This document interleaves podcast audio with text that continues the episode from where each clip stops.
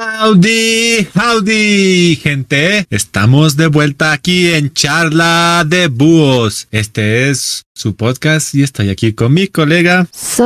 Saludos, gente bonita y desconocida de internet. Soy MacroMedFX, sean bienvenidos. Howdy, gente. Estamos. Ah, ¿Qué pasó, Macro? Nada, un pequeño retorno que. Bienvenidos, Ah, vale. muchachos. Sean bienvenidos a este nuevo podcast de Charla de Búhos. Soy su anfitrión MacroMedFX, saltando desde la esquina de su pantalla. LOL. Y así es, aquí tenemos un podcast bastante curioso para esta vez. Estamos aquí con el colega Macro, que ya es un VTuber. Sí, se podría decir eso, ¿no? Ah, supongo que sí. Saludos.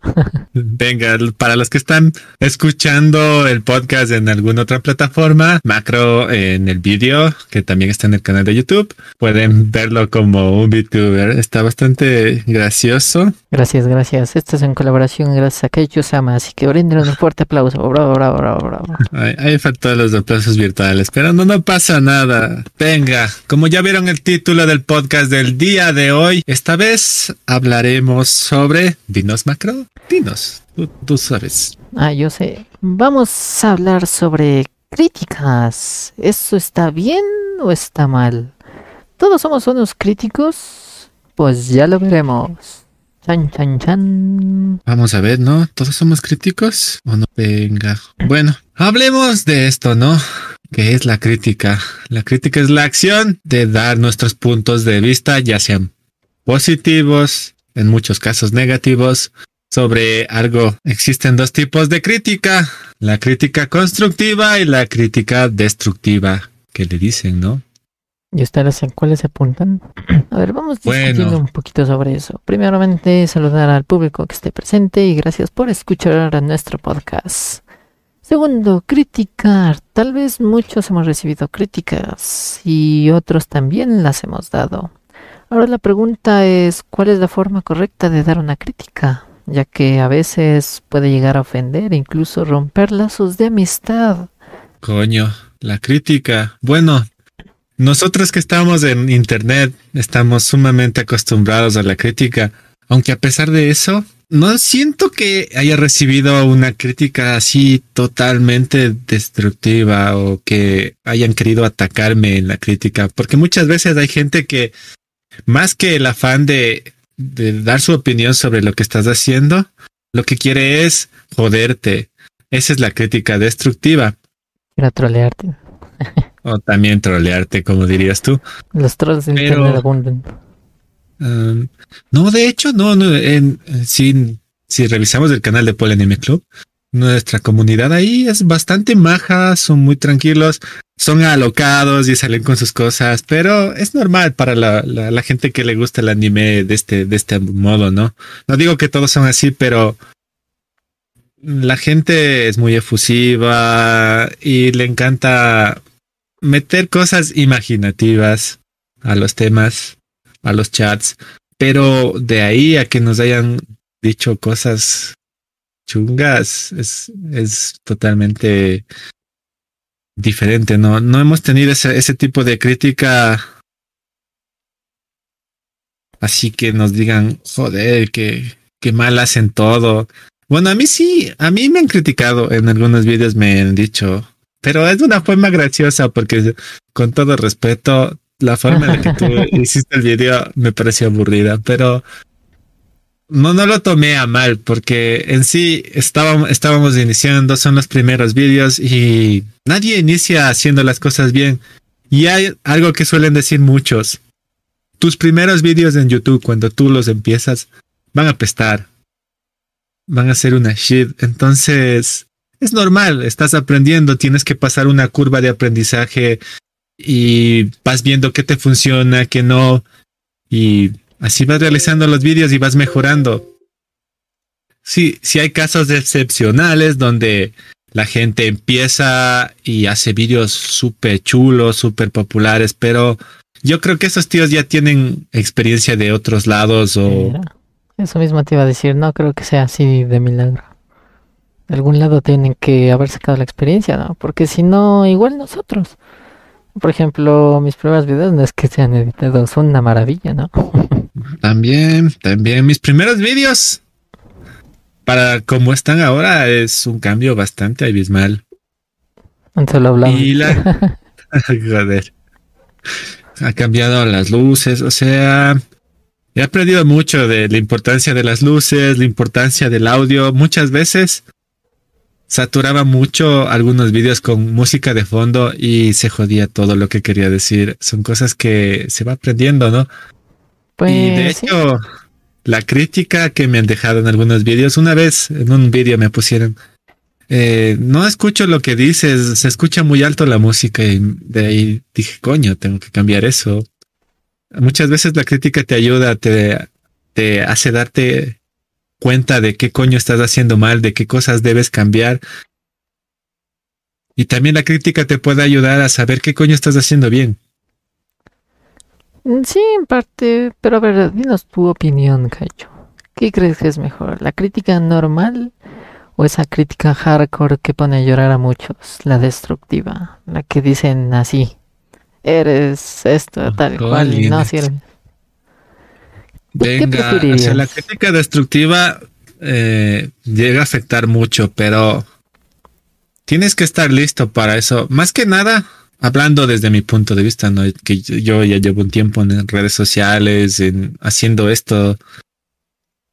Eh, o sea, yo ya tengo la mentalidad desde que inicié esto, dije, sí, me van a decir, me van a decir barbaridades, me van a criticar, me van a decir, no sé, que, que, que no sirvo y cosas así. Así Pero yo ya estaba con esa idea, ¿no? Ya estaba con la idea de que me van a decir esas cosas. Entonces, cuando ya te preparas mentalmente de que puedes recibir ese tipo de, de comentarios, como que ya estás algo listo, ya no te lastima. Pero hay gente que no, no, no puede estar pensando eso, pero le puede dar un golpe bajo, que le digan algo, ¿no? Pues sí, como hay todo tipo de gente, ¿no? Por ejemplo, tú ya te has mentalizado, pero hay otros, por ejemplo, que llegan con todas las ganas de ser el youtuber número uno de internet, pero empieza a recibir a veces muchos hates, muchas críticas demasiado duras. Y hay gente que ha abandonado estos medios por esas críticas debido a que son un poco hirientes. Yo creo que más que el hate, lo que primero aleja a la gente es no obtener los resultados de visualizaciones, de suscriptores que ellos esperan tener con sus primeros vídeos. Eso es lo que hace que la gente se aleje inicialmente. ¿Qué opinas tú? ¿Es la crítica o los resultados que esperan? Yo creo que tal vez antes de la crítica más bien serían los resultados, porque eh, creo que quieren todo a muy corto plazo. Por Sí, ejemplo, no sé, de un día para otro tener, no sé, aunque sea 50, porque bueno, a veces que he subido así videos o alguna cosa, eh, pasan meses y a veces está con cero o uno. Bueno, al inicio. Sí, sí. Muchas veces hay temporadas súper bajas donde la gente en sí no está en la plataforma, no está viendo YouTube.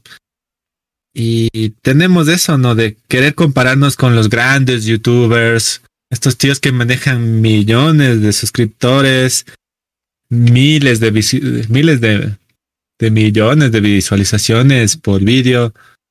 Y queremos compararnos con eso y estamos empezando, coño, nadie nos conoce. Todavía no sabemos si le agradamos a la gente o la gente gusta de nuestro contenido, si nuestro contenido es atrayente para cierto grupo. Tienes que pasar por esa brecha de ser descubierto, que la gente te encuentre. Entonces, tienes que estar en eso, ¿no? Tienes que esperar, tienes que ser un poco realista. Hay personas que sí lanzan su primer vídeo y ¡pum! de una ya están ahí miles de visualizaciones, miles de suscripciones. Ah, yo no creo que es una utopía. ¿Cómo vas a sacar un video así de primera menos que una superestrella? A veces un, un video meme se hace súper popular. Pero no es que caída. hayan, sí, pero no es que hayan subido ese único video y boom. Subido algunos, porque yo he visto, por ejemplo, igual videos, o sea, que se hacen virales. No sé si recuerdas a uno de un Oxxo, donde un chico pone una cara. Ah, chico del Oxxo, pero ese tío era TikToker. La gente creía que lo que pasaba ahí del mm, que hacía el niño ese, ese gesto era natural, pero no, estos tíos estaban haciendo una parodia para TikTok. Claro, pero o sea, lo que voy es que no era su único video. O sea, ya tenían algunos de atrás y ese les pegó y salieron. Pero no es que tú cojas y subes un, video y ya boom. Ya eres famoso. no, pero hay personas que hacen su primer video y boom. No, no. Como este tío, imagínate. Bueno, para su lanzamiento mundial, este tío de PSY, eh, este coreano que, que sacó el Gun, Gun, Style. Ajá. Eh, el tío, ese vídeo lo rompió, ese es el vídeo que fue el vídeo más visto y que rompió récords. Mm, sí, pero no era su único vídeo.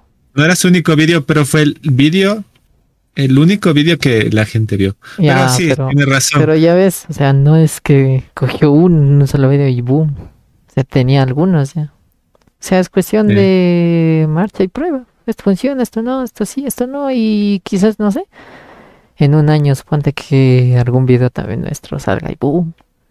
O algún meme. Puede pasar, ¿no? que nos hagan un meme por alguna cosa que hagamos. Eso es inevitable, ser un meme en internet cuando te expones de esta manera. Es inevitable. Pero bueno, aquí tenemos un saludo de Lomar 117. Gracias por escucharnos. Dice que nos está escuchando mientras juega Doom 2. Cuidado, joven, va a jalar el diablo. Las patas. LOL. es. Joder. Entonces, es así, como tú nos haces ver ahora en eso, no me acuerdo. Dices que hay que tener algo de peso detrás de nosotros para mantener esa gente por ese único vídeo. Y bueno, esos son los vídeos pasados que tenemos, que la gente puede interesarse a partir de un vídeo que se vuelva viral. Sí, podría ser, pero ahora volviendo un poquito al tema, o sea, las críticas. ¿Hay gente que dejará realmente solo por las críticas? Sí, hay gente que se puede llegar a afectar mucho por una crítica. ah, un caso que muchos conocemos y siempre hacen chistes.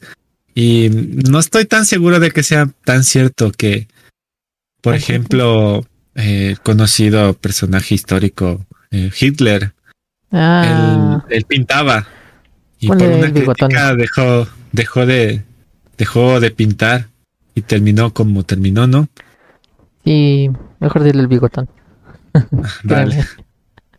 bueno, el tío del mostacho curioso, de, tipo Charles Chaplin, eh, él dejó, él dejó, dejó de pintar por la crítica, no, no fue aprobado para la escuela de arte. Mm. Y fue por una crítica.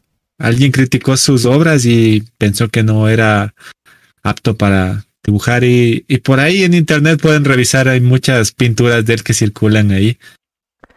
No están tan mal, diría yo. Pero, la verdad yo creo que, o sea, una crítica te afecta bastante cuando tienes, o sea, cierta así aspiración y decir, no, yo soy el mejor y viene alguien y te destruye el mundo, por decirlo así.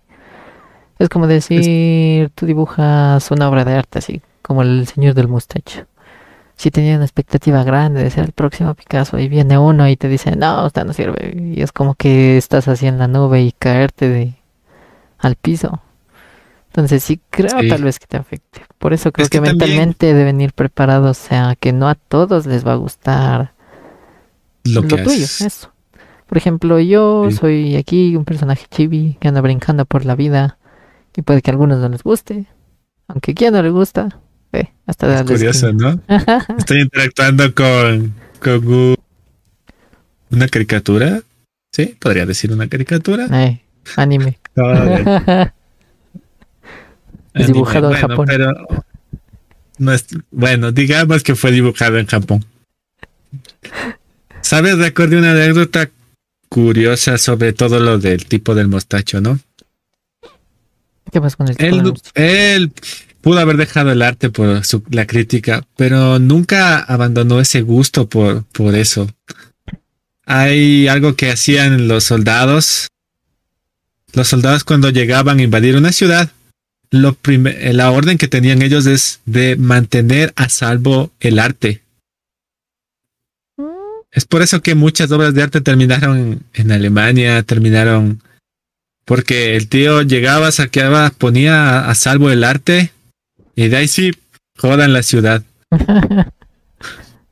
El tío tenía esa mentalidad de que esas cosas son invaluables y eran algo que deberían conservar. Es bastante curioso eso, ¿no? Esa faceta de él. También tenían, fueron los, fueron los pioneros en tener leyes a favor de, del cuidado de los animales, de los derechos para los animales. Pero también hicieron atrocidades, así que es, es, es, es, ese choque, ¿no? No Pero bueno, ahí tenemos el ejemplo del tipo del mostacho que dejó el arte por la crítica. Tenemos que o sea, tenemos que ser un poco realistas con las cosas que estamos haciendo. Podemos tener nuestros sueños, nuestras ideas, pero como dijiste Macron, no siempre a todo el mundo le va a gustar lo que estamos haciendo. Y también tenemos que tener eso en cuenta. Aunque en mi caso, por ejemplo, yo soy un gran crítico de las cosas que hago. Nunca estoy conforme. Termino de hacer algo y digo, no, coño, no está bien y, siempre le veo el defecto o alguna cosa que hice mal, ya sea un vídeo, un dibujo, una edición, una portada, lo que haga, yo siempre me estoy criticando. Soy, yo creo que soy mi mayor crítico. Nunca estoy conforme con alguna cosa de, la, de las que hago. ¿Cómo llevas tú eso? ¿Te, ¿te autocriticas, Macro? Mm, sí, bastante, podría decir. Vale. Qué profundo, Macro. Qué profundo. LOL. Bastante. Estamos en... ¿Qué está altísimo? ¿Qué está altísimo, Macro? No, digo bastantísimo. O sea... Bastantísimo. Sorry, una pequeña disculpa. Eh, sí me critico por decir bastante. Siempre trato de sacar lo máximo que puedo. Tratar de o sea, veo algo, lo hago. Después veo como que digo, ay, no, quiero mejorar y hacer otra cosa. Entonces trato de, o sea, yo mismo irme criticando pero mejorando. Lastimosamente eso a veces funciona como no funciona. Porque hay cosas, por ejemplo, que me pueden gustar a mí y que otra persona lo haya visto, dice, no, está bien. Porque, bueno, eso me pasaba mucho cuando aprendí a hacer edición de fotografías. Entonces yo sabía hacer montajes, así un montón de cosas, montajes, creaba cosas, etcétera. Y yo, por ejemplo, me daba cuenta de los errores, digo, no, aquí se ve feo, aquí se ve poco simétrico. Y le mostraba a otras personas, me daban así maravillas, yo, no, pero está horrible aquí. Entonces es como que... ¿Y ahora a quién le creo? Porque también, o sea, yo creo que cuando sabes de algo, le criticas aún más. Porque, o sea, puedes ver así pequeñas cosas que otras personas no lo ven. Sí, justamente escuché algo sobre eso, de que cuando tú conoces mucho sobre algo, como que ya no lo disfrutas como el resto de personas, porque tú estás viendo detalles que las personas no ven. Sí, en eso sí, sí podría estar de acuerdo, porque cuando ya conoces de un tema, es como que pierde, o sea, el color o la magia que tenía ese tema. Porque ya sabes así cómo se hace asado cocinado y ves hasta errores que podrían mejorarse. Y como que ya no lo disfrutas. Te pongo un ejemplo, como la primera vez que enciendes un LED. Coño, tú ah. flipas, tú flipas colores la primera vez que prendes un LED. Pero después ya cuando ah, ves a personas que ven eso y, y tú, dices, pero solo es un LED, coño, solo estás poniéndole voltaje, o sea, pero tu primer circuito, un pulsador, una batería y un LED, tú flipas, pero ya como que después como que ya tienes más conocimiento sobre otras cosas y armas otros tipo de, otro tipo de circuitos mucho más complejos, como que ya encender un LED ya no es la gran cosa, ¿no? Claro, o sea, pierdes la magia, igual como todo, ¿no? Como la primera vez, no sé, que fuiste al cine, la primera vez que fuiste a un teatro, la primera vez que escuchaste, no sé, a tu artista favorito en vivo.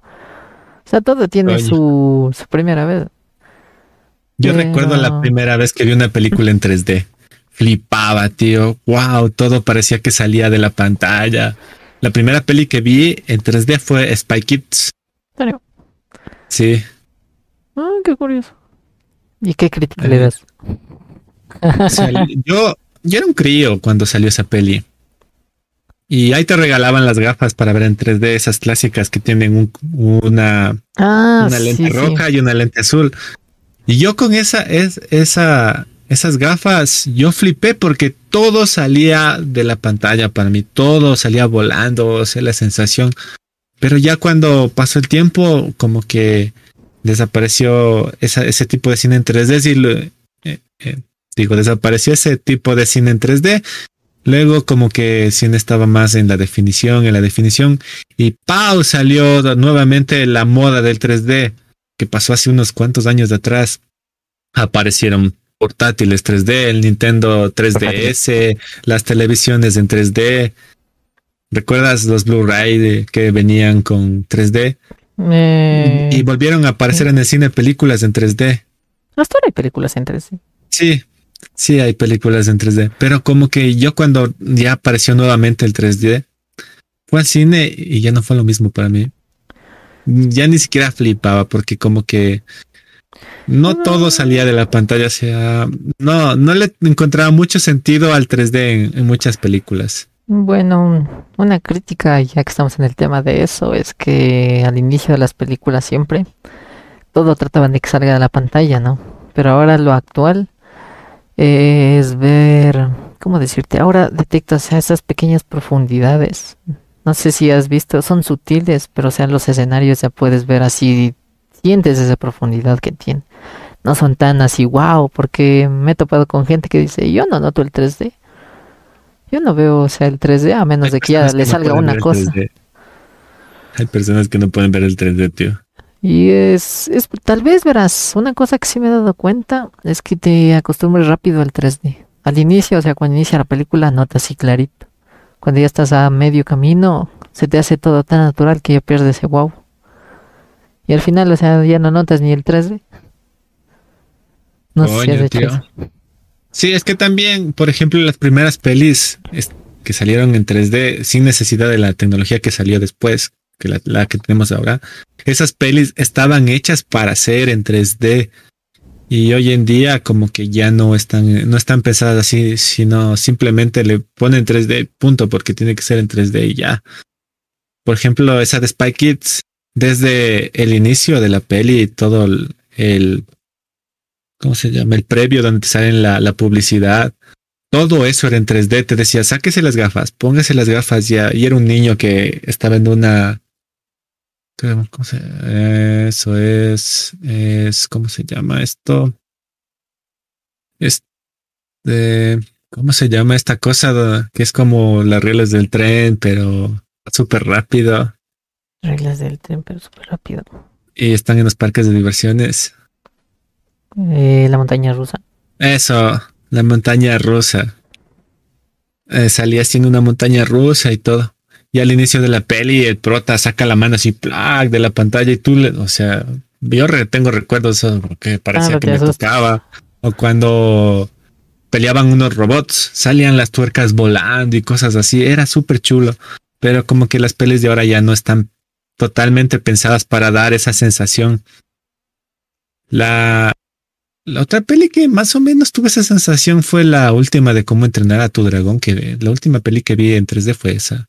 Después como que yo ya no hago para el cine, bueno, ya no pago en el cine el 3D porque realmente da lo mismo verla en, normal que en 3D estás pagando un pelín más. Y como que no ganas mucho realmente. Más que nada solo pagas una entrada más cara. Eso es lo que haces, tío. Sí, aunque ahora hayan sacado un montón de formatos, por decirlo así. 4D, en algunos las formato IMAX. El 4D ya es otra cosa. Que te lanzan agua, el viento, se mueve la, la, butaca y todo eso. Esas ya son otras experiencias ya que salieron mucho después. Pero la moda del 3D desapareció. Ya no te venden TVs con 3D. Ah, sí, porque todo el mundo... Contenido 3D. Lo que pasa es que perdió bastante boom el 3D por las gafas. Las gafas son, siguen siendo súper caras. y el contenido eh, no lo hacen a 3D. Por ejemplo, vos ves la tele y solo es 2D. Lo que hace es un algoritmo y tratar de medio la imagen sacarla, pero no pasa de eso. Recuerdo que hasta celulares salieron con 3D, cámaras 3D y todo eso. Saludos, Jonathan Sánchez, gracias por unirte al stream. Saludos, Jonathan, bienvenido a este pequeño. Que vive el anime, nos dice. Guay. Que viva. en este canal no hablamos únicamente de anime y justamente estamos en esto de la crítica. Critíquenos. Por ahí, tío Seven también nos saludos. Saludos, tío Seven. Gracias por unirte al stream. Guay. Guay, tío Seven, ¿estás, estás viendo el, el podcast? Guay. Saludos. Me gusta ver algunos vídeos de tu canal. Tienes cosas chulas. Critícalo, critícalo. Ah, a ver, chicos, los que están ahí comentándonos, cuéntenos alguna experiencia con la crítica. ¿Qué, ¿Qué opinan ustedes de la crítica? ¿Han recibido críticas? ¿Han criticado cosas? Se han sentido mal porque les critican. Creo que tal vez ese factor social tal vez hace que no critique la gente a veces. Depende mucho culturalmente. Es que, por ejemplo, cuando criticas, no sé si has visto en las reuniones, digamos, de universidad, colegios, algo todos proponen algo y viene uno y les critican, no, mejor esta cosa o no estoy de acuerdo y a todo el mundo te queda viendo así. Y ya te viendo así. ¿Esto qué le pasa? también hay, ah, últimamente hay ese miedo a, a, opinar sobre algo porque te van a quemar en redes sociales. Y la gente ya tiene miedo de, de que le hagan eso, ¿no? De que, o sea, por decir algo, por decir tu opinión, criticar algo, te critiquen a ti y te jodan. Eso también es un miedo que últimamente ha aparecido en internet. Los mm. famosos, aunque ya se ha bajado un poco esto de, ¿cómo se llamaba esto que? Pero menos que se llamaba esto que a los famosos que que les querían, ¿cómo era? ¿Cómo, cómo era esta esta palabra, coño, que le, que dicen trolls? Cuando no, no, cuando por ejemplo un famoso le, le quieren joder en redes sociales, no me acuerdo cómo se llama el tema. Ah, le funean. Eso, le, le, le funean, tío. Le funean, lo matan en redes sociales hasta decir Sí. Ese, ese miedo también ahora tiene la gente, ¿no? Por eso tampoco ya como que se está perdiendo un poco de, de la crítica en general. Lo que pasa es que sí el Internet es bueno y malo. Lo malo es que a pesar de que estás tras una pantalla, la gente, la gente empieza a criticar y a veces no son ni críticas reales, simplemente tratan de hacerte daño. Entonces ahí es una parte de la crítica que se ve como que ya se está confundiendo y a controls. Porque o sea, el mano se va con intenciones de matarte, ¿no? Así con un criterio de, mm, digamos, nuestro escenario. Así que diga, mmm, tiene ahí unos robotcitos, por ahí tiene una waifu. Eh, pero no me gusta, no sé, sus micrófonos. Están muy feos. Ya, una crítica. Otro que viene así con la intención ya solo de joderte, decirte, ¿qué es esa huevada de, de maid que está por ahí? Esos robots ya son de niños a madura. O sea, una crítica también puede ser, o sea, solo con fines de, de joderte y joderte y joderte. Claro. Sí, eso es lo que decía, la crítica destructiva es la que busca, busca algo para hacerte sentir mal, destruir lo que tú hayas hecho. Pero cuando les pasa algo de eso o tienen eso, tienen que ponerse a pensar. Y hay una forma de responder esto. Si, si tan fácil es hacer lo que yo estoy haciendo, ¿por qué tú no lo haces? No Ve, haz tú, hazlo tú. Si, si piensas que puedes hacerlo mejor que yo, hazlo tú. Y ve qué tan difícil y qué nomás necesitas para hacer lo que estoy haciendo, así sea mal, lo estoy haciendo. Es mi intento. Wow. Qué malote. ¿Por qué Macro se convirtió en bebé? Nos dice Juan. Es, es chibi macro. Tienes que. Es chibi macro. Macro tiene. ¿Cómo, es esto del Homero? Tiene tantas facetas, ¿verdad? Tiene tantos estilos. Tiene tantos estilos, así. A ver, Seven nos escribe algo. Ah, dice: Solo he dado algunas opiniones a algunos youtubers como Adalas u otros, pero no lo hice público ya que podrían funar, solo por dar mi opinión propia. ¿No ven? Aquí tenemos esta anécdota de Tío Seven. Sí, muchas veces algunos de estos tíos que ya tienen mogollón de subs, cuando no les gusta algo, mandan a sus suscriptores a atacarte. Pero ya ese es otro tema. Eso ya no es crítica, eso ya es un ataque más que nada. Eso ya no quedaría en la crítica. Bueno, en partes, no sé si has visto, por ejemplo, en noticias, cuando publican algo, siempre están dos bandos. El uno que apoya la noticia y el otro que está no apoyando la noticia. Y los que apoyan ahí la noticia le están criticando al otro porque entonces hágalo usted, no sé qué nos cuento. Ah, hay un. He visto un noticiero en Ecuador que es muy criticable para mí. Me parece poco profesional por la forma que se hace, pero bueno, ya no se puede decir de profesionalismo y cosas así porque este tipo de noticias es para llegar a, cierto público masivo, ¿no? No sé si has visto, hay un programa de una tía que es, es conocida en Ecuador, mm. eh, La Bombón. Así le dicen. No sé por qué coño todos tienen sus apodos en, la televisión ecuatoriana. Ay, sí, no te puedo decir ni sí ni no, porque yo lo, cuando veo noticias lo veo en internet. Ya no he visto televisión.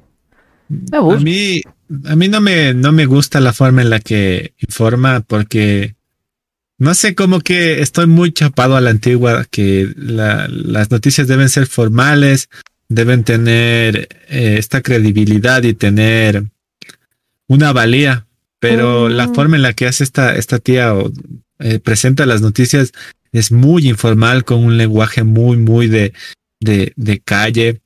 Mm, no está mal, no digo que está mal, pero, o sea, como que es un poco chocante para mí estar acostumbrado a una noticia formal es decir, pasó este suceso en tal lugar, a que la tía venga, oye, este ñaño que no sé cómo, que le, le robaron, que, pero así, coño, así, pero súper, súper, un, un, lenguaje súper, súper de, de la calle. O sea, eso yo creo que más depende del público que se enfoque, porque tampoco es que no son estudiados y no saben, o sea, lo que están hablando, ¿no? O sea, ellos ya saben cómo mm. van y a qué público quieren ir y, y suponte que, no sé, eso atraiga más gente. Por ejemplo, tú, a ti no te gusta. Ya, y otras 700 personas, ¿sí? Y hay que ser claros en esto. La tía tiene algo, porque para que le pongan en horario estelar en un canal y le permitan decir lo que dice, es porque les trae rating. Porque si no les trayera nada bueno, o sea, bueno, al canal solo le importa que la gente mire, poder poner publicidad. Entonces, si esta tía logra eso en el canal, a ellos no, no les va a importar mucho, ¿no? Pues claro. Pero, bueno, no, no digo que esté mal, solo digo que en mi caso personal a mí no me, no me gusta cómo, cómo informa las noticias.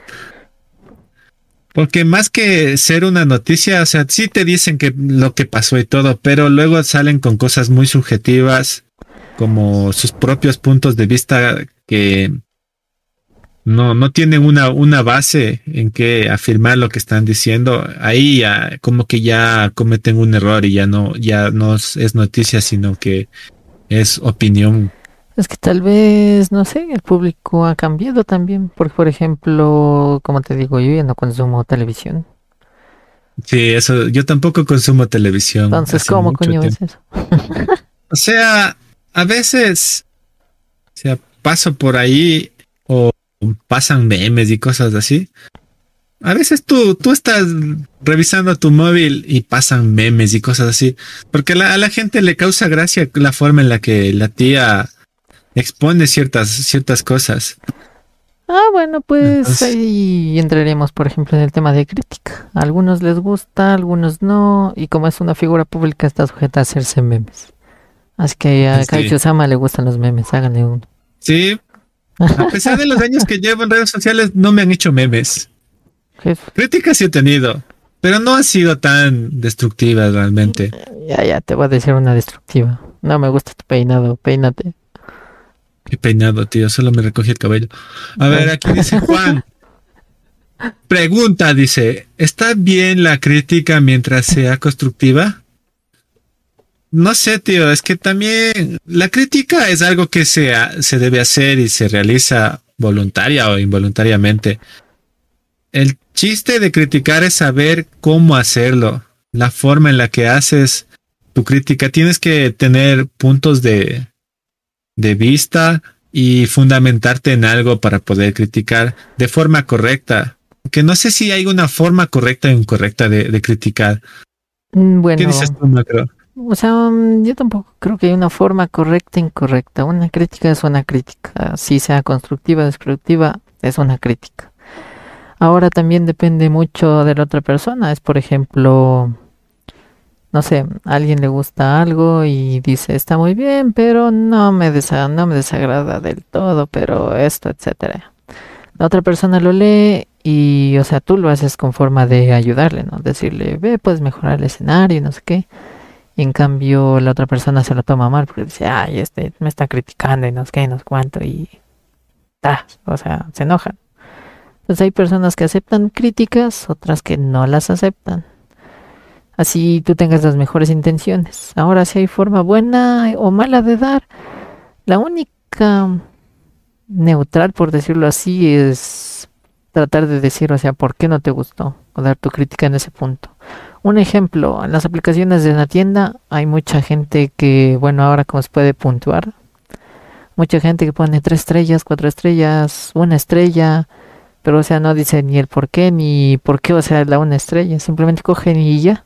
Eso sería una forma de crítica no tan buena, por decirlo así. Yo también, por ejemplo, en restaurantes ahora se puede puntuar. Y igual he visto a veces que solo ponen cuatro, tres, pero no me dicen, o sea, ¿por qué? ¿Qué, qué no te gustó?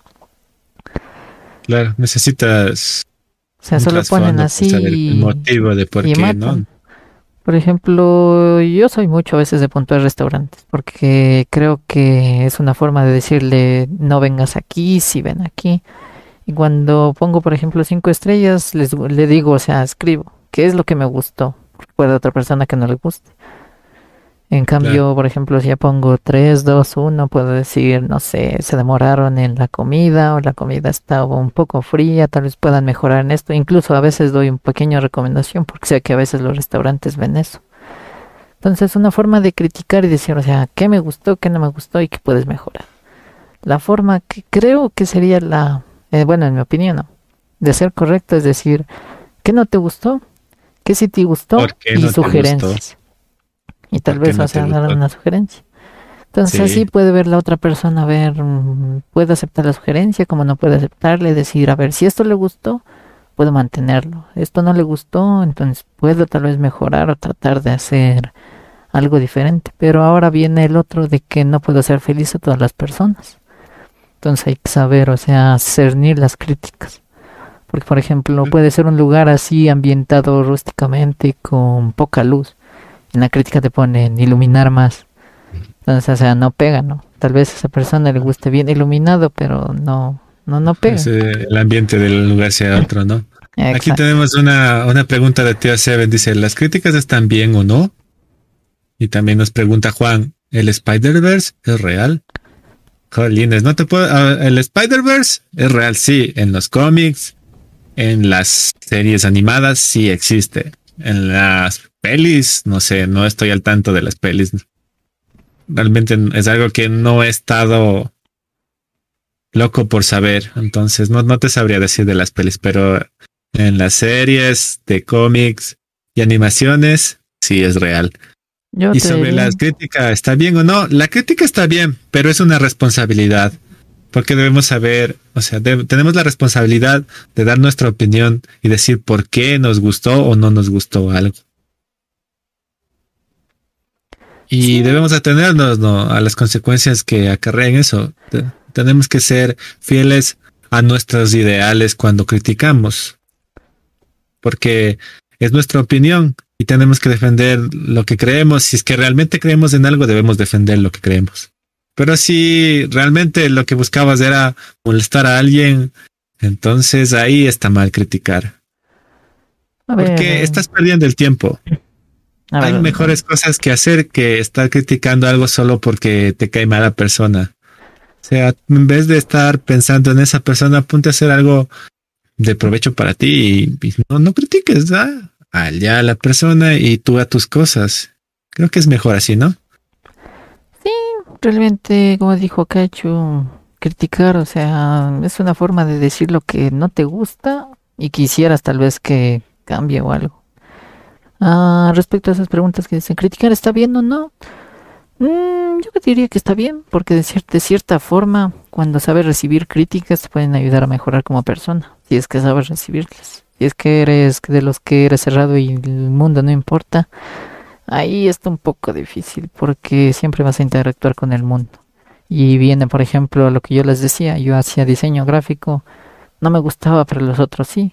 Entonces, bueno, decía, eh, no lo notan, entonces está bien, chévere. El Spider-Verse es real. Eh, sí, el metaverso también es real y se encuentra en Facebook. Próximamente compren sus VR para entrar a la sociedad. Y dice Juan, o sea que el criticar solo por criticar no debe ser escuchado. Yo pienso que, en parte... Ya depende de ti. Por ejemplo, en mi punto de vista, si critico por criticar, igual debería ser escuchado. Ahora, si le das importancia o no, ya depende de ti. Porque, por ejemplo, siempre va a haber algún troll que te diga, ah, vos no sirves, para aquí. O sea, lo escuchas, pero simplemente tú, como ya lo dije, lo ciernes. Le dices, ah, este no vale. Esto solo está por querer molestar o quererme sacar canas verdes. Pero está criticando, está bien, es opinión, es libre de hacerlo. Y ahora la persona tiene que cernir en todo eso y tratar de sacar las cosas, o sea, las críticas verdaderas, ¿no? Creo que lo difícil aquí sería sacar las críticas verdaderas. Por ejemplo, ver cuáles, o sea, realmente son críticas cuáles son las que te quieren joder la vida. Que eso ya es muy subjetivo. Puedes ver cosas que a ti realmente te, te puedan interesar. por ejemplo, te dicen, mira, justo en esta parte fallaste en tal cosa tú no, te diste cuenta y, esa crítica te ayuda a decir, mira, si es verdad, revisas, sí, estoy fallando aquí, esto debo cambiar. Esas críticas sí, sí te ayudan, pero por ejemplo, si te dicen, eres muy delgado y cosas así, mm, esa es tu apariencia, no la puedes cambiar, coño, no te hace ni bien ni mal eh, estar cual eres. Otra cosa sería si es que estás enfermo, no estás comiendo y te dicen, eres muy delgado y tú te pones a pensar, coño, no estoy comiendo bien, eso te puede ayudar.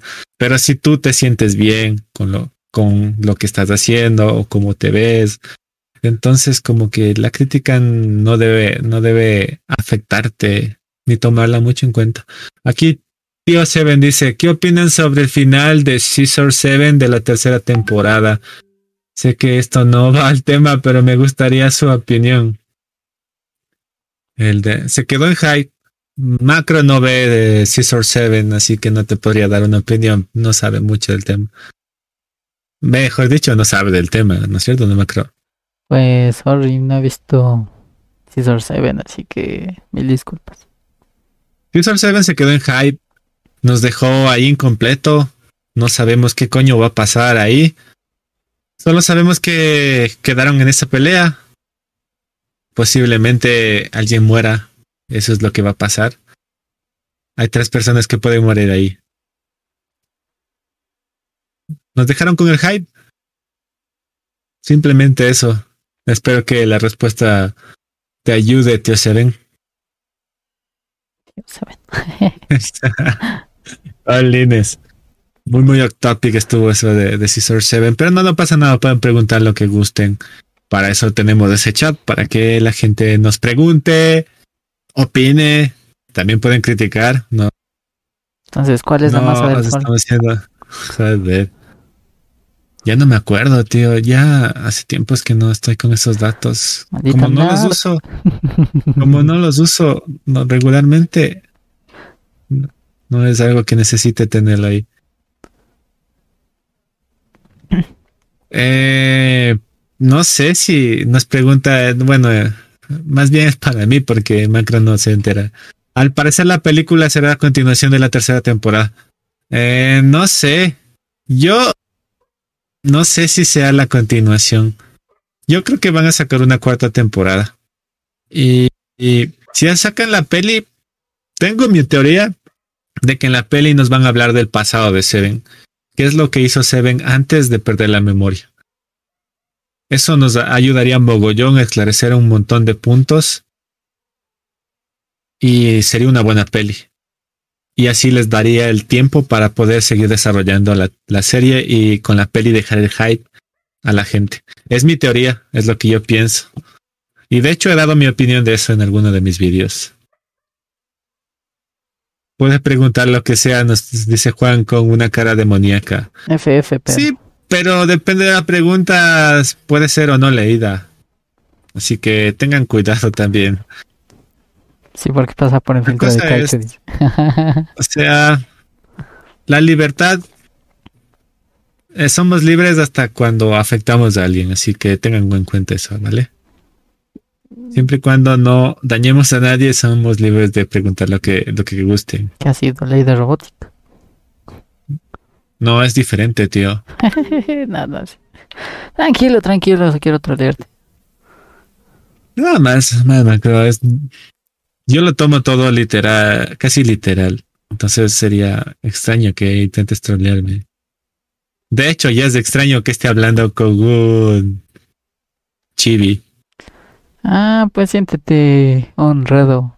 No me acuerdo esa película de, de Looney Tunes. Estás igualito. Había una serie argentina que se llamaba Dibu, Quito, algo así, Dibu, dibujito, y era de un dibujo que. Bueno, la gente es muy vieja esa, era como una novela o algo así. En lo personal, no me gustaban ese, tipo de, series, novelas, no me gustaban, entonces no, ¿sabes a lo que me acuerdo? Es un recuerdo que tengo de mi infancia. Me acuerdo de esa serie que se llama Pistas de Blue. ah, las pistas de Blue. No es mucho que sacó un vídeo, ¿no? Las pistas de Blue con los otros que le sucedieron. Cantando. Fue extraño. Sí, fue, fue épico. A mí se me encantó, que se me sacó una lagrimita. Por ahí nos dice Juan que Macro tiene a Pikachu encerrado en el sótano. Sí, en una pokebola guardando, acumulando polvo. Jolines, jolines. Y regresando al tema de la crítica, ¿qué más podemos hablar sobre la crítica? ¿Qué más? Pues básicamente diría que en todo está inmerso la crítica. Ya sea mala, sea buena, sea destructiva, todo el mundo critica a todas las personas. Creo que especialmente surge la crítica cuando hay algo que no te gusta. Puede ser, no sé, alguna comida, digamos, en esta salchipapa, en este lugar lo venden de forma que a ti te gusta y en el otro lugar donde vas a comer no te gusta y le criticas, le dices, no, ¿por qué no le pone, no sé, más papas, no sé, más sal? más papas, ya me hiciste dar ganas de comer ya, invite, invite. Una salchipapa, tío. Invite, pongan ahí para que me inviten a salchipapa. Exacto. Me mandas por Uber. Joder. Y no sé si, si exista eso en Uber. Sí. Puede que sí haya sí, hay por ahí. Sí, hay. Yo lo he hecho. Ah, vale. Yo no, ya no, no confío en Uber, tío. Tienen que reembolsarme un pedido que nunca me entregaron y todos los días les escribo para que me devuelvan mi dinero y no lo hacen. Mal, mal, Uber, mal. Cosador.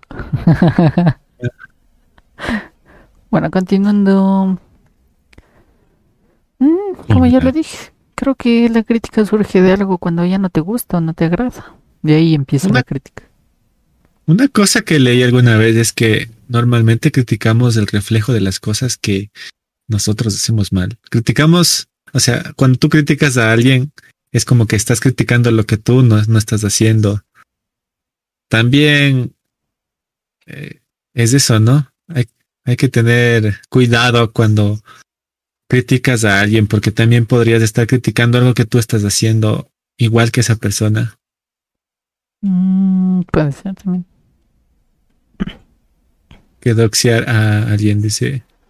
A ver, dice, ¿qué es doxear a... ¿Qué? Doxear a alguien. ¿Qué es doxear, Macro? Yo no entiendo ese léxico.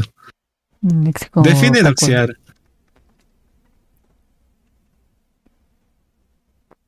Mm, ¿Cómo, cómo? A ver, una manera fácil. Doxear. ¿Sabes qué es doxear? Mm, sí, pero déjame, déjame pensar cómo lo puedo decir. Porque Mientras tanto, voy a leer por comentario. Eh, Dallas es un pésimo crítico. No sabría decirte, tío. No sabría decirte. Hay cosas que no me gustan de tío. Por ejemplo, él es muy polémico. Le gusta formar polémica. Él siempre dice que no, que no, pero realmente él siempre busca estar en la polémica para poder tener vistas, porque sabe que la gente es morbosa, la gente cuando ve que alguien está inmerso en algo de críticas o alguien está hablando de esa persona, lo va a buscar. Entonces, él creo que tiene eso, ¿no? De utilizar esto de estar en polémicas para ser visto, para crecer su canal, para, para que la gente hable de él, estén comentando lo, lo que hace y todo. Es una estrategia de marketing muchas veces y lo está haciendo bastante bien diría yo. ¿Qué opinan ustedes ahí en el chat? Y bueno, a ver, como lo que había dicho también, doxear. Bueno, básicamente es... Um, bueno, eso es más o menos de un mundo del hacking, pero básicamente lo, la forma sencilla es conseguir información personal, cosas que a ti te avergüencen y publicarlas, hacerlos público de forma ah, de que trate de o sea, hacerte sentir mal. O sea, doxear es como exponer a alguien. Eso, pero en internet. Es, eh, es básicamente lo mismo, tío. O sea... O sea, doxear es solo para informático, o sea, no es, por ejemplo, coger, no sé, una foto tuya de guagua que no te guste y clavarla en un poste. Pero eso ya tiene que ver mucho con las cosas que tengas en internet y lo que quieras ocultar. Si quieres ocultar algo, no, no lo tengas en internet, tío. Simplemente es la mejor forma de que sea más difícil para alguien conseguir. Si tienes fotos de algo que no quieres que vean, no las subas de internet, tenlas en físico o no las tengas en la nube. Así, para que la gente obtenga esa información, necesariamente tendrían que llegar a donde la tienes guardada, digamos en una memoria o en un álbum de fotografías que ya no existen. Claro, pero, o sea, por ejemplo, lo que pueden hacer es explotar, no sé, tú digamos que subiste una foto, no sé, bailando. ah, por ahí bailando y no te gustaba, o sea, ese baile, pero, o sea, era un momento gracioso y lo subiste, o alguien de tus familiares lo subió por gracioso, pero a ti no te gusta y te ves horroroso. Y alguien coge esa ah, foto y empieza a explotarla así, decir, ve cómo baila, es una, o sea, hacerte mofa, ¿no? Sí. Y la otra, bueno, esto va como sugerencia. Todo lo que está en internet nunca se borra, así que si algo no están seguros, no lo suban. Sí, es mejor. Piensen dos veces antes de escribir algo en internet. Más es que está en Twitter. A veces cosas que escribiste hace años y tú pensabas en ese momento que eran correctas y después las cosas cambian. Vienen a ti a joderte en el futuro. Por aquí tío Seven dice, pues un poco, pero en este momento se están contratando, a ver, comportando como un patán o un niñato. Es, es que yo realmente no veo ningún contenido del tío, no sé qué será de él. Lo último que supe del tío fue cuando se peleaba con su exnovia por, por lo del perro. Ahí se demandaban y ese, ese lío que, que fue súper grande. Y por ahí nos manda Juan Caicho versus, bueno, Coye Chris versus Dallas, una carita de, diablo. El Dallas, nos dice por ahí. No sé, algo que debemos, bueno, yo, yo suelo hacer, ¿no? Si no me gusta algo, no lo veo y no lo consumo, entonces así me, me libro de, de tantas cosas. Por eso no estoy enterado de lo que le ha pasado a ese tío. Y tampoco es algo que quiera, quiera saber. Allá su vida, eh, él y sus cosas, ¿no? No es algo que me vaya a quitar el sueño o, con saber algo de él algo. Entonces, no, yo soy, yo soy de ese pensamiento. Si no me aporta nada, ah, ¿para qué coño voy a ver? Y no necesariamente tiene que darme conocimiento, sino debe entretenerme. Si no, este, este tío no logra eso. Y últimamente ya no consumo contenido como antes. Me dedico a hacer más mi contenido que a ver contenido de otras personas. bueno, eso como reflexión. Doxear, vaya. Como que no podían decir exponer, coño. ¿Por qué? ¿Por qué andan mezclando palabras? Porque ¿Qué coño doxear está es para pasando? internet. Eso sí es de criticarse. Eso sí es de criticarse. No, coño. Dale, dale, Gracias, por, gracias por enseñarme una nueva palabra. Voy a utilizar para doxear a alguien. Voy a utilizar esto para saber que estoy doxeando a alguien. No, qué va, tío. Joder.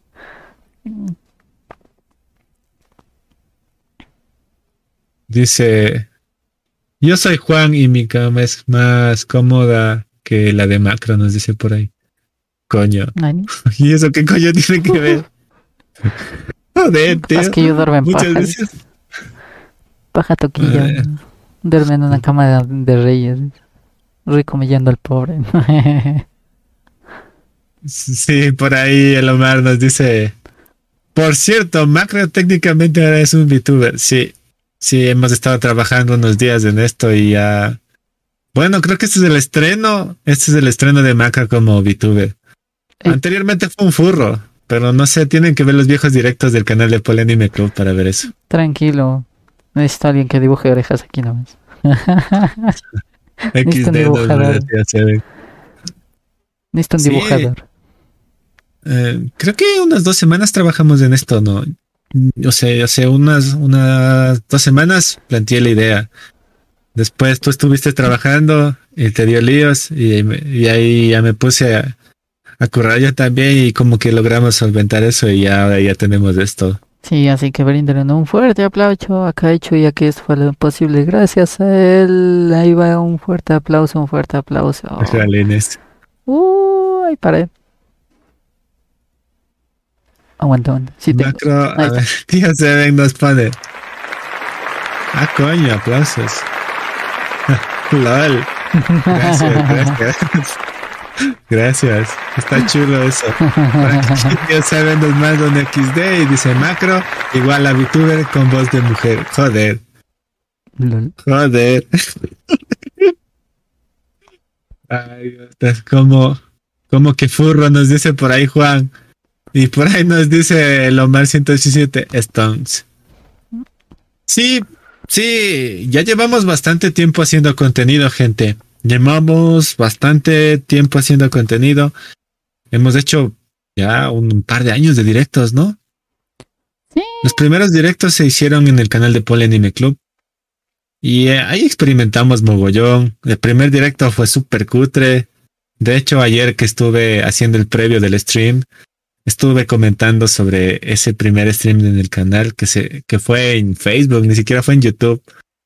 Después lo hicimos en, en ese mismo día fue, ¿no? El mismo día que hice el primer directo. Sí, creo que estamos aburridos sin saber qué hacer. Sí, es que fue justo los inicios de la cuarentena. Y yo dije, coño, vamos a probar a hacer un stream. Y fue súper cutre ahí con el móvil grabando la pantalla del ordenador. Y, des- y después ahí decidimos hacerlo en YouTube. Y igual fue grabando la pantalla del ordenador. Pero ya di- antes ni siquiera teníamos cámaras. Simplemente era con voz. Después ya pusimos cámaras y aparecía yo. Después Macro fue furro ahí, fue furro ahí tienen que buscar ese vídeo. a ver si lo logro. Ah, estaría chulo que nos mandaran al, al fanpage de Pole Anime Club de Facebook. Ahí unos cortos de, de Macro Furro. Estaría chulo. Apreciaría mucho eso. Creo que debo pasarme por el canal. Sí, deberías. Hacemos cosas chulas. Si te gusta el anime, manga y videojuegos, no le ese es tu canal. pues ese no es le tu gusta. Pero no me gusta el anime. Ah, coño. Mala suerte, mala Ay, suerte. qué. Mm, Creo que me pasaré, pero no me gusta. Ah, vale, pero puedes cogerle el gusto viendo el canal. Puedes cogerle el gusto, eso sí. Hacemos cosas chulas. Empezamos bien, realmente. Que así de poquito en poquito va creciendo. Poquito a poquito se llena el jarrito. Ya ven, hasta ya soy un, un avatar viviente. Muaja. Sí, hemos avanzado. El primer podcast también es diferente a lo que están viendo ahora. Todo un desastre. Sí, no es un desastre, sino son los inicios. Siempre se inicia de alguna forma y vas aprendiendo. A ver, vamos a ver. Por aquí le se le bloqueó un comentario, tío Seven. Vamos a mostrarlo, ¿vale? Dice, persona hombre llega a un millón de suscriptores. Igual a... Pero, joder, con razón te bloquearon, tío. Bloqueale nomás.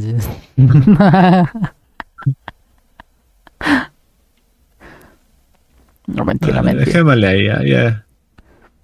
Es que sí. como que le tengo un poco. No todos dice. Ah, joder. Ah, sí, está. Bien Scully jugando Dark Souls, nos dice por ahí. Sí, he estado. Aunque estas dos últimas semanas no he dejado el Dark Souls. Pienso regresar. De hecho, mm, próximamente Vamos a, hacer, a tener un Twitch, ya está planificado eso.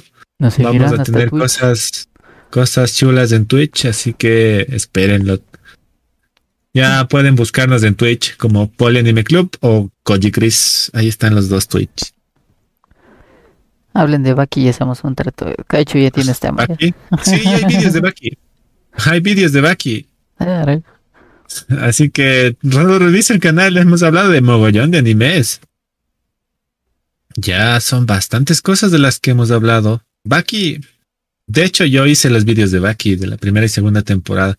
De esta tercera temporada ya no hice vídeo porque como que no la sentí como una tercera temporada. Tengo que esclarecer muchas cosas de eso.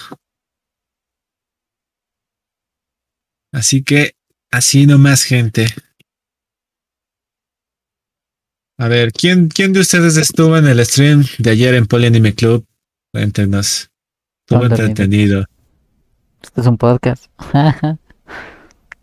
ah, sí, hay algo que... Eh, pero eso deberíamos hablar en el otro canal. No sé si ya viste que va a haber un live action de One Piece. ¿Te enteraste, Macro? Mm, no. Pero por lo general le sale mal eso. Sale muy mal.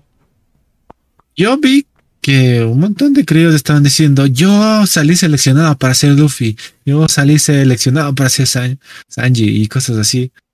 Yo, yo flipé, no creí, yo creí que era así, tíos que hablaban nada más, pero sí es verdad, tío. Al parecer un crío, un actor, el que va a ser Luffy es de origen latino. No sé qué tan bien salga la peli. Vamos a ver. Normalmente cuando cuando los americanos se meten a hacer live actions basados en animes no lo hacen bien, así que ya tenemos malas experiencias. Pasó con Dragon Ball, pasó Avatar, eh, aunque Avatar no es un anime, tiene rasgos, pero es, es un cartoon más que nada. Bueno, ya que estamos en críticas, ah. critiquemos. Los live action generalmente no, no los hacen tan bien porque es gente que no ve el anime. Y la otra de que es algo chocante debido a que el cambio, digamos, de 2D a 3D mm, no, no supera tus expectativas, ya que siempre tienen que ponerle efectos, pero tremendos. Y a veces no, no logran, o sea, porque te acostumbras al estilo del anime, así todo chévere. Y en 3D también, no, Algo que sabe joder mucho es tratar de americanizar las cosas. Oh, Los animes son muy, muy japoneses. Así no lo quieras, hay cosas de cómo ven el mundo los japoneses que están muy marcados en las historias que tienen ellos. Y cuando estos tíos tratan de adaptar eso a la forma americana de ver las cosas para globalizarlo, se cargan, se cargan, se cargan la esencia de las, de las series, de las historias. Entonces es un poco jodido. Miren lo que pasó con Dead Note. Se cargaron todo totalmente. No solo, no solo por el color de piel de los actores, eso no tiene nada que ver, sino la forma en cómo trataron a los personajes. Light, Light, Yagami ni siquiera tenía el nombre. Era un total idiota. ¿Cómo le van a hacer eso a Light? Se, se supone que en Dead Note hay una pelea psicológica entre dos grandes mentes. Y hacen que Light sea un tarado. Joder, ¿cómo coño le van a hacer eso a un personaje que es primordial? En la serie mataron totalmente. Y la tener era la más el mejor CGI de Ryuk, aunque no fue tan bueno. Pero la historia es una shit. De hecho, aquí creo que Misa Misa, la, o la que se supone que era Misa Misa, era la mente maestra al final. ¿Cómo coño van a hacer eso? Joder, en serio. El multiverso. Arruinaron totalmente a Dead Note y terminaron de matar las esperanzas de tener un buen live action con personajes de diferentes etnias, porque muchas veces ese es un problema que tienen los japoneses para hacer live action. Ellos pueden adaptar muy bien la historia, pero el casting que tienen ellos son totalmente japoneses, como el imaginemos de no, no imaginemos, recordemos de live action de Full Metal. Ese live action está muy bien hecho, la historia está llevada bastante bien. ¿Cuál es el, problema?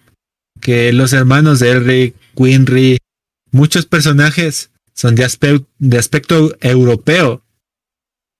Y todos los actores en esa serie son japoneses. Entonces, a pesar de eso, lo, lo hacen bastante bien.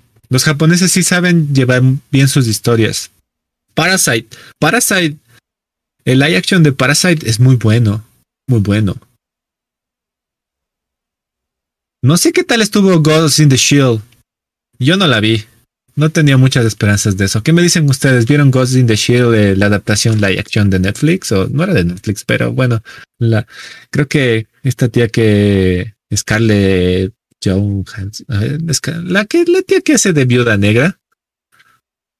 Esta tía era, el personaje principal de en Ghost in the Shield. The Voice is God, nos dice por ahí. A ver, dice, por aquí el Omar 117 nos, nos dice. A ver, Seven, tío Seven nos dice, ¿vieron algún live action de algún anime? No cómic, solo animes. Ya estuve hablando mucho de eso. También hablé de The Voice. Vale. El Omar 117 dice, se ve prometedor porque al parecer está supervisado por el mangaka y no es peli, es una serie, creo. Sí, porque es de Netflix lo que van a sacar, ¿no? Es que por más que esté supervisado por, el mangaka, siempre ahí está el dinero. Por más que digan, tienen que tratar de hacer algo, va a decir Netflix, yo pues el dinero, así que, pa, yo voy a hacer lo que quiera. Eso ya pasado un montón de veces. Tío Seven dice, The Voice is God, dice por ahí. Dios Seven dice, sí, Dead Note, la acción fue la peor de que he visto. Y esa, hay otros Dead Notes en live action que fueron hechos en Japón. Esos están decentes comparados porque siguen la historia, siguen la historia, pero comparado con lo que hicieron los americanos, no, ostras, lo que hizo Netflix con Dead Note fue una shit. A ver, hablen de The Boys en Polyanime Club. The Voice. No he visto ese anime. Es un anime, no he visto, tío. Lo siento, no he visto. El tío Seven dice no lo vi. Y el Omar 117 dice, bueno, pero... Bueno, yo prefiero pensar que Dead Note, la action no existe. Sí, es una forma de ver. Es como... También debemos pensar que la action de Dragon Ball eh, Dragon Ball Revolution se llama esa, esa, no existió, nunca existió, porque joder, ¿cómo le van a hacer eso a Goku? Creo que la versión tailandesa o china o taiwanesa de esa peli es mucho mejor que la, la que hicieron estos tíos de Dragon Ball, joder. Ya no quiero pensar en eso, gente. Macro, ¿tú sabes algo de The Boys? Mm, sé que no es anime. Y creo que es una serie americana de superhéroes. Creo. Si es que estoy equivocado, corríjame. Ya voy a buscar, hay que googlear eso, tío. Ay, sí, es, creo que es lo único que sé, eso por algún meme que por ahí vi. Los chicos, The Voice. tiene tres temporadas o más. Ah, entonces serio. Sí, ah, vale, no lo he visto, tío. No puedo hablarte de The Voice. Creo que está basado en algún cómic o algo así. No tengo idea, así que no te podría hablar de eso. Dice. ¿Qué os pareció el live action de Pikachu? Ni siquiera fue Pikachu. Era Detective Pikachu. Y está bastante bien. Adaptaron muy bien el juego. Eso está basado en un juego. Entonces, como que ahí sí mantenieron una buena historia. Pues sí, ahí sí, ahí sí opino bastante bien. La película no soy tan fan de Pokémon. Pero sí me encantó, se pudo ver bastantes Pokémones y estaban bien hechos, la verdad, ese CG estuvo súper bueno. Eh, la historia al inicio puede tal vez confundirte un poco porque, bueno, un Pikachu que habla y todos los demás no escuchan. Además con la voz de, de Roy Royce, ¿no? ¿Cómo se llama el actor de Deadpool? Eh, ¿Qué hace Deadpool? Ese tío. Bueno, es, ese mismo. detective Pikachu. Y sus cosas cómicas, o sea, como le meten. O sea, es. un creo que fue acertado meterle al personaje de Deadpool porque hace sus cosas chistosas y todo eso. Y es una gran historia, la verdad me fascinó. Súper, súper bien desarrollada. No, creo que no escatimaron en gastos y hasta se puede ver con la familia porque no es necesariamente de conocer Pokémon. Simplemente si conoces un poco de Pokémon puedes ahí ver guiño, guiño a unos personajes extra. Pero de ahí está espectacular. Y de hecho está muy americanizada. Si eres muy fiel a la historia real, tienes que jugar el juego, porque también les cambian los nombres. Les cambian mucho, mucho los nombres. Está bien americanizada la historia en la peli de Detective Pikachu que en el juego. Es, entonces sí hay bastante diferencia cuando ya te pones muy, muy técnico, pero lo llevaron bien. y algo bueno de Pokémon es que, por ejemplo, el universo de los videojuegos no, no es el mismo que el universo de, del anime. Entonces, como que la franquicia logra, logra salvarse por eso, ¿no? Las personas que juegan los videojuegos saben cómo es el mundo en los videojuegos y los que ven el, anime saben cómo es el mundo en, el anime. Y saben diferenciar esas cosas.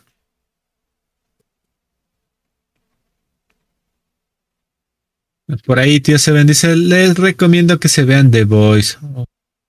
Os van a encantar. Muchas gracias por la recomendación. Lo anotaré ahorita mismo. Mi libreta de pendiente. Mm, yo no creo que vea The Voice. Hasta dentro de mucho tiempo, tío. Pero gracias por la recomendación. Sí, he visto que la gente habla mucho de esa serie y todo, pero no, no me ha llamado la atención, sinceramente. Sinceramente. Ya nada. Ya nada.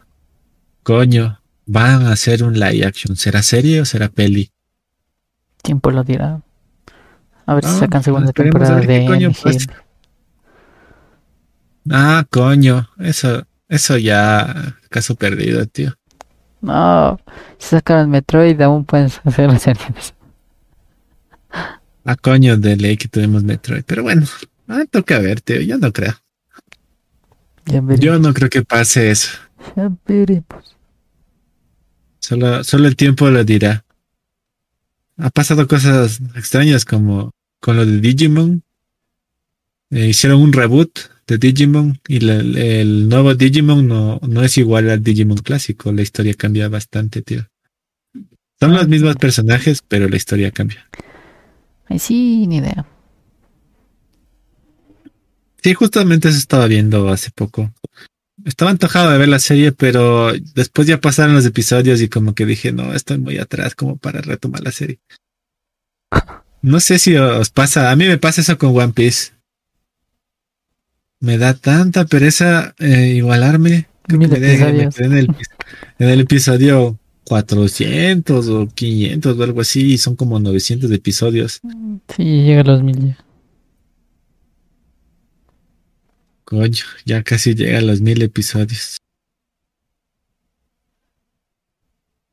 Pero se supone que anunciaron un final para esa serie, pero no es seguro. Bueno, esto se tornó extraño. Estábamos hablando de la crítica y terminamos hablando de live actions y animes, pero está, está guay la charla. tampoco somos tan cerrados para decir, no, tenemos que hablar solo de este tema. Así que tranquilas, podemos hablar de muchas cosas durante, durante esta charla de búhos. Coño. Así es, muchachos. Así que todos son bienvenidos. También pueden ir por el Anime Club si desean, si les gusta el contenido de anime. Sí, ahí hacemos cosas chulas, nos reunimos, a veces jugamos en grupo. Ayer estuvimos jugando con, con muchos suscriptores. Bueno, no muchos, pero con los que pudieron conectarse y los que no les dio lío el programa y todo eso. Pero estuvo chulo. No les dio virus. ¿Qué virus, tío? Lo que, lo que está liando ahí es las conexiones de algunos, de algunos miembros. Pero no pasa nada, gente, no pasa nada. Por aquí dice, ¿qué les pareció el live action de Shingeki no Kyojin? ¿Viste el live action? Yo vi las críticas. Yo vi las críticas de, de live action y ahí como que ya me quitaron el gusto de ver la, el live action de Shingeki no Kyojin porque... las críticas influenciaron en ti. Muchas veces sí muchas veces sí influyeron en mí. Pero yo vi, más que críticas, vi análisis de, de la action. Lo que pasa es que en esa serie tenemos que tener en cuenta que la única asiática es mi casa. Por eso es exótica. Eh. En la serie se habla mucho de que es la única asiática que los rasgos de ella son súper extraños y por eso llama mucho la atención y bla, bla, bla, bla, bla, bla. Porque todos, todo el, bueno, no todos, el resto de, tíos que salen en la serie son europeos y Pac vas a ver el live action y todos son japoneses. Mm, puede ser un choque cultural. O sea, ya, ya desde ahí como que no tiene mucho que ver tampoco los personajes, o sea, quién hace el personaje si hace bien su papel, ¿no? No me importa el color de piel, la apariencia, el tamaño, si, si desarrolla bien el personaje, está, está súper guay. Pero el día está que eh, cuando lo adaptaron, por ejemplo, hay cosas que en la serie no aparecen como tanques. Recordemos que estos tíos no tenían esa tecnología para tener tanques y coches así. Como que ahí cambió un mogollón y como que no sé qué coño hicieron ahí con, esa adaptación que jodió mucho la historia. Nunca lo sabremos. De hecho, creo que está en la plataforma de Netflix. Pueden verlo en Netflix. Ahí, si tienen Netflix, pueden ver, creo que está ahí Shingeki no Kyojin, eh, la action que la 1 y la... Son dos partes. Eso más, tío. Hicieron, hicieron dos partes. Así, así de buena estuvo la primera que tenían que sacar una segunda. Mm, pues si les gustó, les gustó. Ahí sí no sabría qué más. Sí, es que también tenemos que darnos cuenta de algo. El manga, el anime, los live action que hacen en Japón están pensados para el público japonés ellos hacen cosas para su propio mercado, porque realmente los que mantienen a flote todo ese mercado del anime y, el manga son los japoneses, porque ellos consumen sus productos. No creo que, o sea, no creo que el mercado occidental sea tan grande que estos, estos digan, wow, somos globales. Hay, casos puntuales, sí, que que hay series que son sumamente famosas y sí dan ciertas ganancias, pero los japoneses siempre están pensando en su propio mercado y qué les le gusta a su público y tenemos que darnos cuenta que, bueno, por lo menos en mi punto, desde mi punto de, de vista, nosotros los occidentales, bueno, yo, no todos somos occidentales, pero bueno, los occidentales tienen un gusto totalmente diferente y al, al, japonés y un y tienen otros puntos de vista en la comedia, en la comida, en lo visual. Entonces es un poco liado. A ver, nos dicen por ahí, dice, pues los youtubers de opinión se, se autodenominan canal de críticas y solo analizan algunas cosas y dan sus consejos cutres. Se me olvidó colocar porque, no sé, no sé, tío, a veces también tenemos un concepto extraño de las cosas o le damos un concepto diferente al de otras personas. Porque para mí, por mm. ejemplo, reseñar y opinar muchas veces es lo mismo. Eh, en realidad no, pero... Y no, un poquito de teóricamente no es, no es así. ¿Vale? Bueno, yo contestando un poco la pregunta, tal vez su enfoque o tal vez el cómo lo describe el canal no es realmente lo que está realizando, tal vez por alguna cosa. Por ejemplo, en el canal de del club eh, generalmente es de anime, generalmente, aunque a veces nos salimos del tema off topic demasiado, que a veces nos le metemos ciencia 100% real, no fake. Coño, es que a veces somos muy muy ingenieros, ¿no? Ah, algo así. Es algo que no se va. Joder. Entonces, tal vez, tal vez, tal vez eh, describió mal su canal cuando en realidad quiere hacer otra cosa. es posible ya que no todo, por ejemplo, como dijo Caicho, a veces criticar y reseña para él es casi lo mismo, no siempre. Entonces creo que tal vez por ahí le podrías ir a sugerir que cambie, no sé. No sé, tío. Si, si no te gusta lo que está haciendo alguien, simplemente no lo sigas, no veas su contenido y ya. Que quiere ser un Eso sería lo que yo te podría decir. Pero, ¿por qué lo hacen? Ya te digo. Es porque tal vez ellos tienen ese concepto para lo que ellos hacen. Ellos están pensando que lo están haciendo como es o lo que ellos hacen, creen que es lo que le denominan y para ti es otra cosa. Entonces ahí es ese conflicto, ¿no? Que, que, se, que se da, jodines. Pero ya te digo, si dices que es cutre y todo esto, simplemente, no sé, no pierdas el tiempo y no lo mires. Busca algo que, que pienses que te, que digas, wow, esto me gusta o esto está muy bien. Solo eso, ¿no? Sí. Sí, ya les vamos a dar unos cinco minutos para que pregunten y comenten cosas. Tienen y creo que sí, esta, esta sería la charla de, de esta semana, bueno, de este mes. Espérennos en una siguiente. Así que a ver qué tema ponemos. y también no se olviden de seguirnos en nuestras redes sociales, que están ahí abajo en la caja de descripción del vídeo. Bueno, están mis redes sociales. Pero también está ahí el canal de Anime Club, así que pueden pasarse a seguirlo. Y gracias por su compañía. También gracias a todas las personas que nos han comentado. Se les agradece un montón y gracias por participar en este pequeño podcast. Una cosa ya para ir concluyendo es que como ya lo hemos visto, existen críticas buenas, críticas malas, críticas duras, críticas absurdas, críticas que te van a hacer sentir mal, críticas que te van a hacer sentir bien.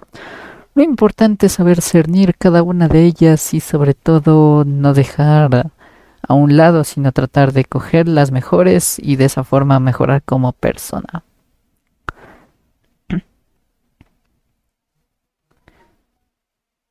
Y el Omar dice, ¿cómo les va? Aquí con un poco de frío, pero terminando un podcast nuevamente. Sí, a ver, tocó el podcast de este mes. Bueno, esperemos si, si logre hacer otro más. Bueno, ahí veremos. Y como dijo Macro, no sé, debemos pensar, si recibimos una crítica, escuchémosla. Si, si, nos toca, tenemos que escucharla, escuchémosla y analicemos. ¿Esto realmente está, está acertado o no? ¿Esto realmente tiene que afectar o no. decidamos qué nos, qué nos afecta o qué no. Es, es totalmente nuestra decisión. No nos dejemos llevar de las cosas malas. Podemos demostrar que la gente está equivocada.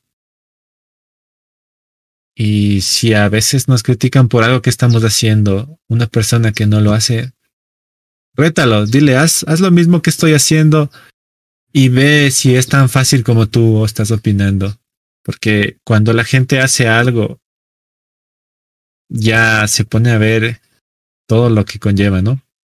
no es muy fácil criticar cuando no estás haciendo lo mismo que esa persona, pero si tú tienes la experiencia de hacer lo mismo que esa persona, sabes lo duro que es llegar a cierta a cierto nivel o a hacer ciertas cosas. Gracias, tío Seven. Nos dice buen podcast. Gracias, tío Seven. Gracias. No se olviden dejarnos su like, suscribirse, activen la campanita en todas las notificaciones, revisen las redes sociales, chequen los vídeos del club. Y este ha sido yo, Koji Chris. Hasta la próxima, gente. Os esperamos. Siempre estamos haciendo contenido. No solo aquí, también en el canal de Anime Club. Así es, como lo ha dicho Kaicho-sama. Gracias por estar en este podcast. Muchas gracias igual a todas las personas que nos han comentado y muchas gracias especiales a las que se suscriben. Eh, bueno, no tengo mucho que más que decir, más que agradecerles por su presencia. Eh, recuerden que criticar siempre tiene sus cosas buenas y malas. Y, y se me fue. Ah, sí. Y recuerden que seguimos en pandemia, así que cuídense bastante. Les mando un fuerte abrazo o aplauso en este caso. Todas las personas son importantes y ustedes también lo son para nosotros. Conmigo.